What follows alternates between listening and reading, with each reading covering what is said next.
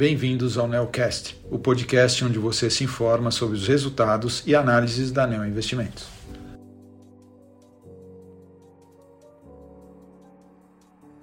Olá, meu nome é Guilherme Camacho, eu sou um dos gestores da estratégia de long and short da Neo Investimentos.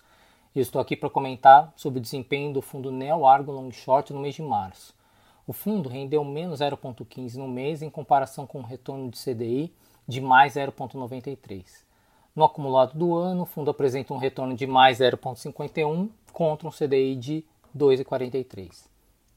As posições intrasetoriais, que juntas prefazem a maior alocação do fundo, foram as maiores contribuidoras para o retorno negativo do mês, com destaque para o setor de materiais básicos, nas posições relativas compradas em Uzi Minas, e no setor de telecomunicações, nas posições compradas em TIM.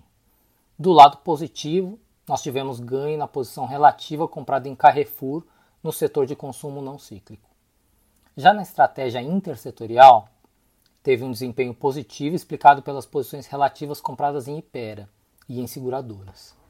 Por fim, a estratégia estrutura de capital teve um desempenho também negativo no mês por conta do relativo entre as ações do grupo Gerdau. Estes foram os destaques de março. Para qualquer dúvida adicional, por favor, entre em contato com a área de relações com investidores da Neo Investimentos. Eu agradeço a atenção de todos e até o mês que vem.